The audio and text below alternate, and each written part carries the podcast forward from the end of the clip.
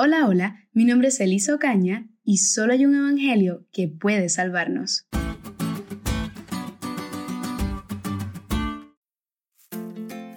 En 1874, la Iglesia Adventista envió al primer misionero a Europa, John Andrews. Andrews hablaba al menos siete idiomas, podía repetir el Nuevo Testamento de memoria y conocía la mayor parte del Antiguo Testamento. Era un erudito brillante, un escritor prolífico, un predicador poderoso y un teólogo competente. ¿Por qué enviar al hombre más capaz que tenían a un campo misionero totalmente desconocido? ¿Y por qué él estuvo dispuesto a ir? ¿Por qué estuvo dispuesto a dejar atrás a familiares y amigos en Estados Unidos y navegar con sus dos hijos a una tierra desconocida, arriesgando todo por causa de Cristo? Solo hay una razón. Andrews creía que Jesús vendría pronto, que el mensaje de la verdad del Evangelio eterno debía llegar al mundo entero. Cristo vino a nuestro mundo para mostrarnos la gracia y la verdad. Llevó una vida sin pecado y murió en la cruz como sacrificio sustitutivo con el fin de cargar con la pena por nuestros pecados.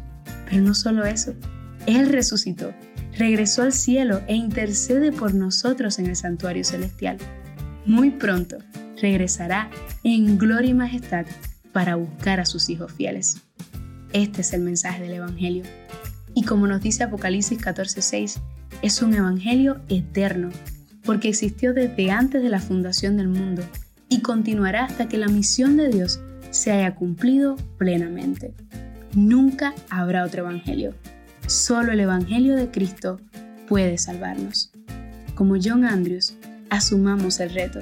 Aceptemos la gran comisión dada a los primeros discípulos nuestra misión es llevar el mensaje de salvación a todo el mundo y así hacer discípulos para la gloria de Dios.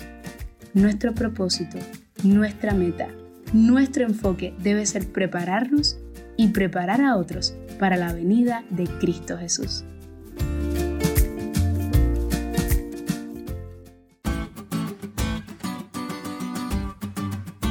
¿Te diste cuenta lo cool que estuvo la lección? No olvides estudiarla y compartir este podcast con todos tus amigos. Es todo por hoy, pero mañana tendremos otra oportunidad para estudiar juntos.